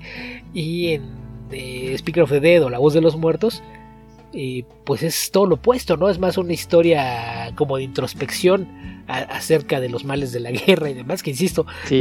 ves eso y dices, ¿Y, ¿y, ese monstruo de Scott Card escribió esto, de veras? sí. Pero, pero sí, es, es un tono completamente opuesto. Eh, pero es como una introspección de, del después de la guerra, ¿no? En el momento de, ok, ya pasó la guerra, fue una experiencia traumática. ¿Qué, qué hace Ender después de eso? Vamos a echarnos el spoiler, Beto, para que la gente que. O sea, a ver, spoiler, ¿no? Como dijera antes de que, como le hace Esteban, antes de decir este, ¿qué sucede y después dice spoiler? No, aquí primero spoiler. Sí, sí primero te dice, atento. al final se muere, spoiler. spoiler. Saludos a Esteban Pedreros. Entonces, spoiler, si le quieren bajar un minutito, bueno, pues para que no sepan el final del, del juego de Ender. Eh, realmente eh, el juego de Ender es que no era un juego, ¿no? Estaba realmente eh, dirigiendo la, la, batalla contra los, contra los Formix, contra los insectores. Y pues termina lo que él, lo que él piensa que es una, una simulación, simulación, para prepararse para el combate, es el combate que se da de forma remota. Sí, como si estuviera en el Xbox, ¿no? Prácticamente. Eh, pues más que en el Xbox, como si fuera una realidad virtual, ¿no? Todo lo sí. que él piensa que está haciendo en juegos, un dron lo está haciendo en el mundo real sí. y está acabando con, con los invasores. Y eh, parece que ya eh, mató a toda una raza y encuentra a una, a una reina que, bueno, pues le da chance de, de que pueda revivir este, esta raza alienígena. Y entonces la voz de los muertos busca un, un mundo donde pueda regenerarse o volver a, a vivir esta raza. Y bueno, pues eh, a partir de ahí, de esto que decíamos, ¿no? Del horror de la guerra y de, de llegar a un mundo completamente extraño, con, con incluso estos seres, estos eh, nativos de- del mundo al que llega, que, se, que les, les conoce como cerdis, no sé en inglés cómo, cómo se llamen, pero que son totalmente diferentes a, los seres humanos, incluso en su forma de, de reproducirse. Y no es que seamos este, este, insistentes en el tema, pero bueno, si estás eh, escribiendo sobre una raza que, que su forma de, se- de se- de sexualidad es totalmente diferente y te enojas con los de tu raza, los humanos, ¿no? Pero, ok, Scott Card. Eh, y entonces, bueno, pues eh, se le conoce a esto de, de la voz de los muertos porque es el portavoz, ¿no? De, hablar por la gente, de lo que vivieron en, en vida. Y Ender Sí. ya no es el niño, ya es más la, bien. pues, la idea adulto. es la idea es que él se aleja un poquito de- del resto de la sociedad y de la humanidad después de, de darse cuenta de lo que hizo y después de que encuentra a esta reina esta le pide que le cuente al universo su historia entonces a eso se refieren con que él es la voz de los muertos él exterminó toda su raza y ahora es el único que puede contar su historia Sí, incluso la gente en el mundo, por ejemplo, lo sigue viendo como un héroe, ¿no? Que exterminó esta raza y él quiere alejarse de esa, de esa figura. Sí, y nada más ahorita que no, no- no te quería interrumpir, decías que son los, los cerdis en español. Y lo que pasa es que ese es apodo, porque recuerda que no tienen eh, no, no tiene nombre la, la- la especie, Claro. pero Ujú. los colonos del mundo donde los encuentran les dicen pequeñinos, que es portugués para Little Ones. Lo que pasa es que los colonos, la gran mayoría hablan portugués. Nunca te sé si son de Portugal o, o brasileños, pero en portugués dicen pequeñinos, pero debido a que su apariencia es eh, similar a la de los cerdos en la tierra, les dicen pillis. Entonces el, el hecho Ah, de, de que sean cerdos, en, cerdis en español, pues es jugando un poquito con esa idea, pero, pero no, no Sí. me parece que cerdi fuera una forma en la que dijeras, ay, se ve como un puerquito, ay, cerdi, cerdi. De hecho, Eh. si mal no recuerdo, en el planeta este se llama Lusitania, ¿no? Que Ve- ve- ve- ¿Ves por qué tengo problemas con las traducciones de Z? sí, sí, sí, sí. Bueno, yo pues, estoy acostumbrado, ¿no? A decirles así, cerdis. Sí, sí, son Pequeñinos, sí. Y, y también esto tiene que ver un poco con, con la vida de, de Scott Carr, porque él fue misionero en Brasil, entonces pues, habla portugués y introduce todas estas palabras, ¿no? Aquí en su obra.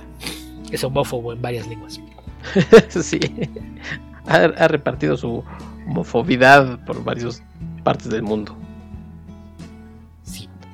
Sí, y, y decía esto de, de que se llama, creo que Lusitania, el, el mundo este. Entonces, pues sí. Que, que Lusitania habría que recordar que es el nombre que tuvo antiguamente la región de lo que hoy es Portugal. Exacto, es correcto. Ahí, por ejemplo, sí es como una mezcolanza que hizo este señor. Porque dice, este, es, es- tiene que ver con Portugal, pero más bien con el, el portugués que hablan es como el de Brasil. Entonces ahí también como que se... Sí, pero digo que nunca te, cabras. nunca te queda claro si los colonos llegaron desde Portugal de Brasil, sí, porque hay, hay detalles contradictorios. sí, exacto. Que, ahí la gente dirá, pero pues es portugués a fin de cuentas. eh, habría que aclararles que el portugués de Portugal y el portugués de Brasil son tan similares como el español de México y el español de España. Y, pe- y peor, porque todavía en, el español de España y de México medio nos entendemos, pero Sí, lo- ah, portugueses y, y brasileños Sí. a veces tienen problemas. a veces no. Eh, por cierto, me hizo recordar una escena muy simpática el día que, que otra vez vamos a salir del tema, pero Cristiano Ronaldo estuvo por allá por Japón y lo recibieron con una batucada brasileña. Entonces nada más veías la cara de Cristiano Ronaldo así como de ah, es-". pero bueno, pobre Cristiano Ronaldo. Sí. Pero- sí, es, es muy gracioso, pero bueno. Y verlo todavía, todavía es más gracioso, su cara así de... "Ah", sin nada que ver conmigo, pero bueno. En fin, eh, decíamos, ¿no? A- a- Del- al menos, al- a lo mejor lo que pasó fue que no- cuando dijeron va a venir Ronaldo, no supieron cuál era. ¿Cuál de los dos? de- ay, al menos si hubieran dicho Ronaldinho, hasta se pone a bailar, ¿no? Este, Sí. pero, pero no era de ninguno de los dos, o de los tres. Y fíjate, todavía hasta, hasta la voz de los muertos, creo que es, por eso, no de gratis se ganó los premios que decíamos, ¿no? La verdad es que sigue siendo una obra bastante buena. Y fíjate que a mí no, no me desagradaría ya con, con alguien mejor, pero con todavía continuando con Asa Butterfield. No lo van a hacer porque pues el juego de Ender creo que le fue mal en taquilla. Muy mal. Eh, a- a raíz de que se dio el boicot, la, la película vamos, la recaudación se ve más alta a lo que es el presupuesto, pero para fines prácticos por todo lo que implican los gastos de promoción y el dinero que le queda a las distribuidoras y a las salas de cine, se supone que una película, dependiendo de, del volumen de su presupuesto, tiene que generar entre el doble o el triple de dinero de lo que costó hacerla. Entonces, una película de 110 millones de dólares, esperas que recaude entre 250 y 350 millones para que empiece a generar ganancias. Y recaudaron, creo que 125, algo así. O sea, fue de vamos a, recuperar el dinero que nos gastamos, pero no vamos a recuperar lo que nos gastamos en publicidad, ni, ni vamos a tener que restarle lo que le dimos a las distribuidoras y a los dueños de las salas y a toda la gente que nos ayudó a, a tratar de venderla y colocarla en otras partes. Entonces, si es una película que perdió dinero, se calcula que, las pérdidas para el estudio rondaron los 80 o 90 millones de dólares. Entonces, sí, como, como que con presupuesto negativo no, nunca iban a aprobar una secuela. Y además de, que seguramente nadie se quería meter, nadie se quería aventar el, tiro de, ah, sí, ya, ya tuvimos un problema de relaciones públicas por trabajar con, con Scott Card, va de nuevo. Porque eh, recuerdo que, que cuando empezó el tema del boicot, uno de los productores sí, sí trató de hacer una, campaña de aparecer en varios programas para hacer un llamado a no, no, pero nosotros los que estamos haciendo la película no, no pensamos como él. El estudio no comparte esas ideas, pero, pero le sigues dando dinero. Entonces, eh, perdón, pero ahí, es culpabilidad por asociación. No, no, hubo forma de, que lo limpiaran. Que los productores había que, que recordar que son eh, gente que está muy metida en el medio del entretenimiento. El, que estuvo haciendo esto sobre todo fue Robert Orsi, que, también es alguien que ha hecho muchas cosas para televisión y demás. Él fue el que salió a decir que, que no debieran de juzgar la película por el autor, sino más bien verla y ver el, mensaje y saber que el estudio no compartía ninguna de, las ideas del escritor y demás. Y que incluso iban a, a donar a un par de, de organizaciones que abogaban por los derechos y demás. Pero pues a fin de cuentas creo que que pues terminaron tratando de hacerlo como control de daños y, si ese es el caso pues es algo que vas a desde un principio, ¿no? Y a lo mejor asegurarte de que el mismo Scott Card no hiciera acto de presencia ni, ni, nada, lo cual sería bastante difícil, ¿no? Como dices, oh, sí, sí, vamos a hacer una película de tu libro, pero no queremos que en ninguna parte a presumir de que estamos en una película de tu libro. sí, capaz de que hasta eso, ¿no? Hubiera, él hubiera querido que se llamara Ender's Game, Orson Scott Card, una cosa así, o no sé cómo a lo mejor lo propuso Orson Scott Card en the Ender's Game. sí. Bueno, pues yo, de todos modos, el día de mañana voy a empezar una campaña, el hashtag eh, Sell the Speaker of the Dead a Netflix para que puedan hacer, le compren los derechos a este señor. Mira, podemos hacer este, una, campaña de esas así como la gente que no entiende cómo es el mundo real y decir que le venda los derechos de sus libros a Netflix y se deshaga de ellos. Sí. Exacto, es por eso, ¿no? Como los descerebrados esos que hay por ahí de, DC. Y que regrese a Asa Butterfield a hacer esta voz de los muertos. La verdad es que sí, a mí sí me gustaría verla bien hecha. Pero pues, no, obviamente nunca va a pasar. No. No, ahí sí. Creo que el, tema es que de entrada no volverás a ver ninguna adaptación de un trabajo de Orson Scott Ward de Orson Scott Ward al cine. Creo que no. no va a pasar. A televisión también lo muy difícil. E incluso yo creo que, que, otros medios volvieron a dijeron, híjole, mejor ese día que tenemos ese otro videojuego, no, ya no. Bueno, fíjate que hablando de, esta señora de Harry Potter, eh, hicieron ahora, ¿no? Un videojuego en el que sí ella no tiene nada que ver. Eh, no, de hecho sí recibe toda la realidad. Ella no tuvo nada que ver con el juego mismo, pero sigue recibiendo dinero por, por las ventas, descargas y demás del mismo. ah, o sea, como en el caso de, Scott Carr. Ah, y lo que es más, ella ha presumido de que todo el dinero que entra lo va a poner a trabajar y sigue con su campaña de odio. Entonces ahí es el tema que, dicen, ok, tú dices que tú tienes respeto por los demás, si eso es cierto, no compres el juego. O, sea, realmente para ti, ¿qué es más valioso? Que haya gente que pueda tener derecho a, vivir su vida en paz o poder jugar un juego de tu franquicia favorita. Ok, sí, porque por ahí leí, ¿no? Que sí, que aquí, al contrario de lo que pasó con, con Ender, con la película, el juego sí estaba teniendo bastante éxito. No, de, hecho, incluso por ahí, eh, al juego luego, cuando empezó la, idea de, que iba a haber una campaña tratando de, boicotear el, juego, y la compañía a cargo del desarrollo del mismo de inmediato salió a decir que hasta iba a haber un personaje transexual en el libro. Pero en el libro, en el juego. En el juego, sí. Y sí lo hay, Y- creo. Sí lo hay, pero eh, cu- cuando ves el nombre, eh, el, el nombre es eh, o- otro poquito y, y le dijo se hace pasar por hombre. Ok. O sea, si ve- ves el nombre, si, ¿qué es? Sir. Ay, no, no, no, no me acuerdo cómo está el nombre, pero el nombre sí se entiende como que es una alusión a decir que, que es un hombre que se hace pasar por mujer. Ok. Entonces eh, es como que, ok, si, se supone que lo está haciendo por inclusión, pues deberías evitar que suene como un chiste, ¿no? Sí, claro. Entonces, Sí, sí, no, por donde sí, quiera que lo veas está, está mal. La compañía de- del juego igual trató de sacar la vuelta, pero, pero vamos, eh, la, misma Joan Rowling publicó una copia de, de su estado de cuenta cuando le, le cayó el primer pago con, con el anticipo lo que iba a ser el juego y dijo que el juego iba a seguir, iba a seguir siendo utilizado ese dinero para financiar la campaña que ella tiene para quitarle derechos a algunas personas. Bueno, pues, pues ahí está con esa, con ese tipo de gente. Y bueno, pues eh, ya para, para ir terminando, eh, creo que, que con las salvedades que ya hemos dicho, el juego de Ender sigue siendo un muy buen libro. Su continuación, La voz de los muertos, sigue siendo Sí, la- muy la- buena. las, primeras, las primeras novelas realmente no tienen ningún problema. Es, es una, una saga bastante interesante. La verdad es que Yo me quedaría, sinceramente, hasta Ender el Xenocida y, y ya. Sí, con que te, te puedes leer las tres primeras y, y las dos o tres primeras de, de la saga de, de Shadow. Las sombras. Este, y yo creo que, que con eso no, no tiene mucho caso que te vayas más allá. Porque después sí, pues ya empieza a caer en repeticiones y demás. Y luego ya, cuando se dio cuenta de que a la gente no le quedaba claro lo que él pensaba y lo empezó a integrar, pues no. Ni, ni para qué hacer corajes con, con los libros, ¿no? Pero, pero sobre todo, más allá de hasta donde lleguen, yo creo que por no sí vale mucho la pena que se lean eh, Ender en conclusión con eh, La voz de los muertos.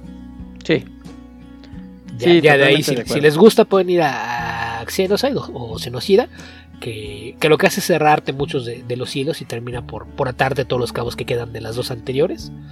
Mientras que en el caso de, de la saga de, de Shadow, que es eh, lo, lo que sigue a Bean, pues creo que es una exploración desde otro punto de vista del mismo mundo, de muchos de los mismos sucesos, pero que le, le da una riqueza mayor al mundo. Entonces, en ese sentido también es, es la parte que me parece que hace que vale la pena. Pero yo creo que eh, pueden empezar con eso. Le- el juego de Ender si les gusta. Échenle un vistazo a La Voz de los Muertos. eh, que, que es eh, una novela un tono completamente distinto, pero como ya mencionas aparte, las dos eh, fueron eh, súper premiadas. eh, el, el tercer libro, que es el de Xenocida, eh, tuvo nominaciones, pero ya no ganó ninguno de ellos.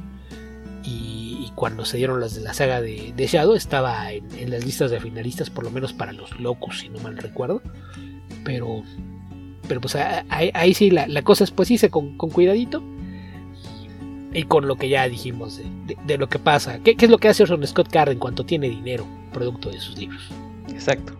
Nada más, eh, como también como punto, eh, algo que ya comentaste de la película y el libro. Si ustedes no han leído ni el libro ni han visto la película, yo diría la que vieran película. la película. Vean, vean la película, se van a entretener Primero. y luego lean el libro para poder clavarse a fondo en la historia Sí. y verla bien hecha. Exacto. Sí, porque si leen el libro, entonces la película Sí, ya sí, se si leen el libro-. Sí, va, va a ser más, como decir, ah, qué desperdicio. Sí. Entonces, Y- eh, eh, es de los pocos casos donde posiblemente sí sea conveniente que, que si no, no conocen el libro, pueden ver antes la película y después ir a ver cómo se enriquece ese mundo. Exacto. Sí, sí, eso es lo que también yo como, como recomendación les daría, ¿no? Que vieran la película y digan, ah, bueno, a ver, si, si está, estuvo entretenida, supongo que el libro me va a dar mucho más y pues se vayan para allá, ya con, con las recomendaciones que dimos de, de ambas sagas. Y si quieren Bueno, algo pues más rápido, tú mencionaste los cómics. Yo creo que también es, es importante aclarar que los cómics son una, una adaptación bastante fiel, que cambia algunas cosas, de repente toma algunos atajos y demás, pero están bastante bien hechos. ¿eh? Los, Sí. los cómics, eh, mencionaste tú que los escribe Christopher Jost. Para quien no ubique quién es Christopher Jost, Jost es el, el héroe desconocido de Anónimo. MCU. Sí, él es eh, quien funge como el editor de historias y script doctor en, la franquicia de, del universo cinematográfico de Marvel. Es al que eh, cuando tienen ya alguna versión previa de, de- del corte de la película es el que traen a revisar. A ver, hay, algo que te haga ruido, que te parezca que no, no es congruente con lo que hemos hecho.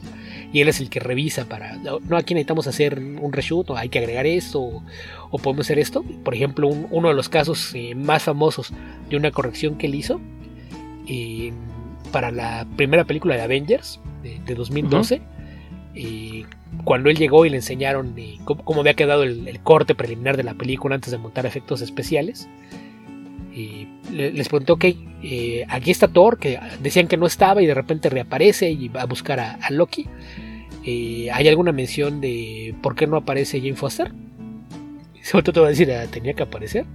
Y fue, no, no, no tenía que aparecer, pero tomando en cuenta lo que hicimos en la película de Thor, lo lógico sería que en cuanto él regrese, la fuera a ver o ella estuviera interesada en saber qué está haciendo él.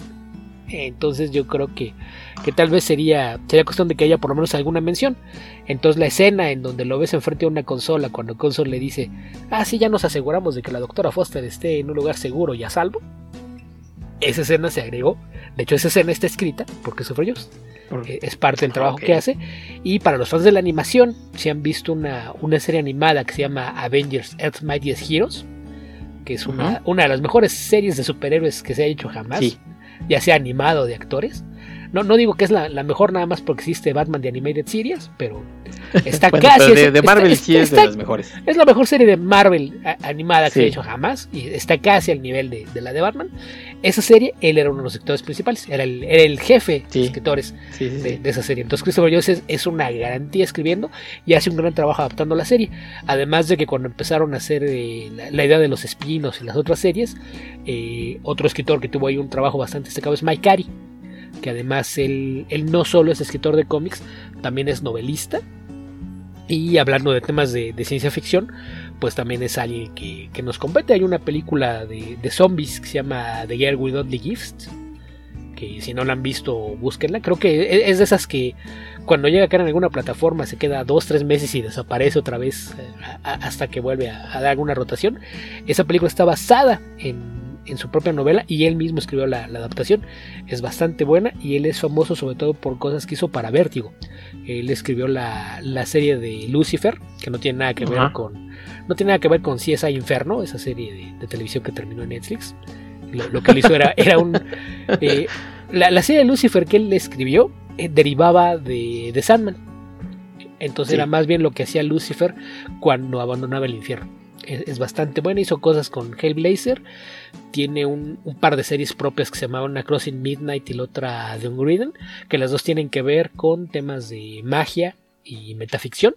En particular, The Unwritten se siente como una deconstrucción de Harry Potter y es una cosa mil veces mejor elaborada y, mejor escrita que, Harry Potter. Entonces, sí, eh, eh, saben que su trabajo vale mucho la pena y también creo que lo que hizo con, los cómics de, de esta saga de, de Ender para Marvel son cosas que valen mucho la pena. Entonces, también, si no le quieren Sí. entrar a las novelas o, o quieren una probadita antes, pues le pueden echar un vistazo a los cómics que son bastante buenos. Sí, ya nada más para. Ahorita me qued- quedé con la duda. Mike Carey hizo X-Men por ahí de los 2000, ¿no? Cuando Sí. Grant Morrison estaba en, en New X-Men. Sí, sí, era, Sí. era él, ¿verdad? Es el mismo, justamente. Ok. Sí, es un Bueno. actor bastante bueno. Que, que a, Sí. a últimas fechas está más metido en otras cosas que en cómics. Que sí dejan. bastante bueno. Sí, pa- Que sí pagan mejor en casi cualquier otro medio, así es de que, pues, eh, no, no, no lo Sí. culpo. Yo hubiera hecho lo mismo. Ok, y bueno, estas, estas sagas de, de Ender en Marvel creo que son de a cinco números. Por ahí de tanto Juego de Ender como Voz de los Muertos. Creo que son de a cinco números. Entonces por ahí échenle, échenles un vistazo. Bueno, Beto, pues creo que con eso ya cerramos esto de- del juego de Ender. Y bueno, pues no me queda más que agradecerte que hayas venido a darte una vuelta de- y hablar de, de, esta obra que nos gusta mucho. Eh, tuvimos que, pues, que hablar mal como correspondía del autor.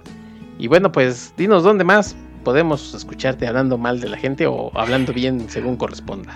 Eh, me gusta pensar que habla la gente tal como se lo merece.